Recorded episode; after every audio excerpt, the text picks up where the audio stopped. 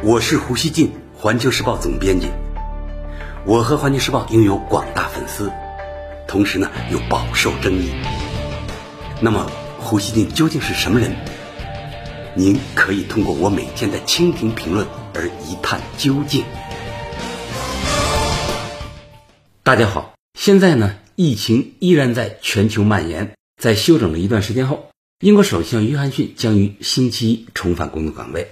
英国天空电视台说，约翰逊的回归令内阁大臣和保守党议员感到高兴。他们担心首相缺席让政府核心出现权力真空。约翰逊表示，他已迫不及待要回到工作岗位。但英国地铁报说，首先现在仍相对虚弱，即便复工，也需限制每天的工作时间。根据美国霍普金斯大学发布的新冠肺炎疫情实时统计数据，截至美国东部时间二十五日十四点，也就是北京时间二十六日凌晨两点，全球新冠死亡病例已经突破了二十万例。法新社说，在全球二十万死亡病例中，美国和欧洲占百分之九十。截至二十六日，美国死亡病例近五点四万例，是全球死亡人数最多的国家。然而，美国政府不仅没有反思自己在这次疫情中的糟糕表现，反而时时刻刻想着如何脱责，如何向中国甩锅。最新的一个例子是，当地时间二十五日，美国贸易顾问纳瓦罗接受福克斯新闻专访，称美国人不再信任中国，美国现在的死亡和经济破坏都是由中国造成的，这是一场战争，而且呢，这场战争是中国通过扩散新冠病毒挑起的。他在采访中一直呢将新冠病毒称作中国病毒，声称这场战争始于中国传播病毒、隐藏病毒并囤积防护设备。他还说他们从中获利，这很讽刺也很恶心。大家看看啊，这是多么荒谬无耻的逻辑！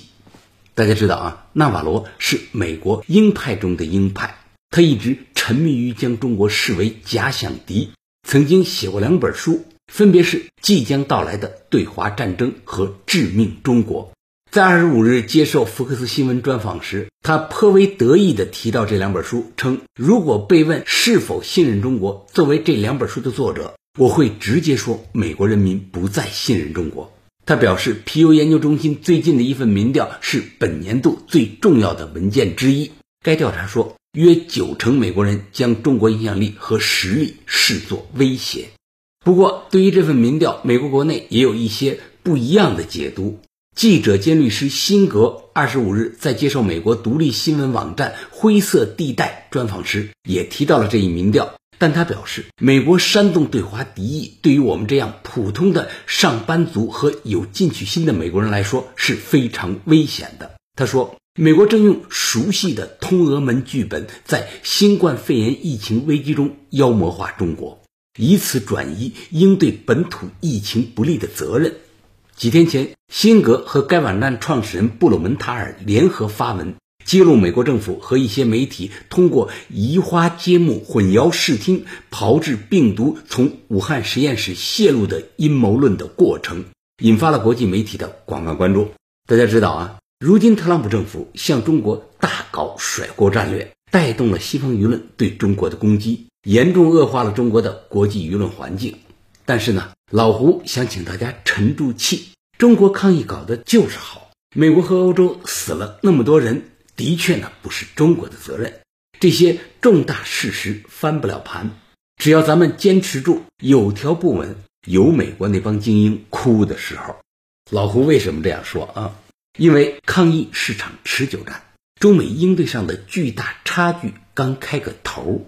接下来，我们这边呢会越走越稳，也越来越顺。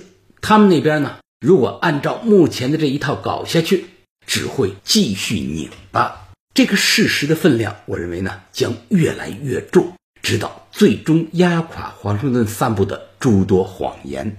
美国的医学专家们现在呢都在预测，今年入冬后，甚至呢从秋天开始，美国将迎来第二波更加汹涌的疫情高峰。这是全球的挑战，但美国将是重灾区，而中国不会是。中国呢，已经汲取了疫情在武汉爆发的教训，我们的经济在恢复，但是疫情防控这根弦儿一点都没有放松。中国各地呢已经建立起来的防控体系有能力随时被激活，捕捉掐灭新出现的感染链。即使出现局部比较严重的社区传播，我们呢也有了对付他们的丰富经验。美国呢，它是一个相反的样本，它用一点也不小于中国前段时间的经济停摆幅度，仅仅呢换来了疫情的微弱缓和，而完全不是中国对疫情的有效控制。我可以断言啊，除非病毒出于某种奇迹而自然消亡，否则。美国根本做不到，哪怕短时间的零新增。大家知道啊，武汉二十六日实现了在院患者的清零。咱们设想一下，纽约两三个月后能做到这一点吗？哼我觉得很难啊，估计他做不到。中国黑龙江或者广东出了某个比较长的新传染链，大家看，举国重视啊，这恰是中国防控已经普遍精密化。而且呢，深入人心的反应。而在美国，感染怎么多起来，又怎么少下去，基本呢是笔糊涂账。他至今没有建立起向零新增冲刺的能力，他也做不到疫情缓和后阻止反弹的防控安排。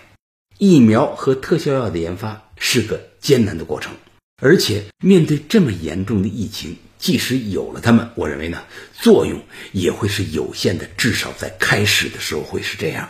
群体免疫则完全是扯淡。世卫组织星期五刚刚警告说，目前呢没有证据显示新冠肺炎治愈者能够自动抵抗二次感染，而且美国他要搞群体免疫，恐怕呢得付出死几百万人的代价。因此呢，至少到下一个春天。我相信啊，防控将主要依赖组织能力，取决于社区层面应对疫情的基础文化。而这些方面，美国的水平，我认为呢，比有很多贫民窟的南美国家好不到哪儿去。老胡想说啊，美国现在的对华傲慢，已经说不上是真傲慢了，其背后藏着越来越多的焦虑、妒忌，甚至慌乱。特朗普政府向中国甩锅，已经表演到公开耍政治流氓的巅峰区，这也意味着他在逐渐走向玩不下去的崩溃点。美国经济在疫情不根本缓解的情况下，我认为不可能啊充分恢复。疫情所导致的牵制，它是方方面面的。根本不以特朗普政府的意志为转移，也不取决于街头针对社交隔离的抗议活动。只要咱们中国保持住恢复经济与防控疫情的最大结合，在复工和抗议之间不断摇摆，损失越来越惨重的美国，终将失去指责中国的舆论动员力。特朗普政府之前预测美国将因新冠肺炎死亡十万到二十万人，后来呢？又乐观的表示能将这个数字控制在五万至六万人，而现在大家看啊，美国的死亡人数已经五点四万，这样下去，尤其是一旦秋天疫情再度大爆发，美国死亡十万到二十万人的风险是很高的。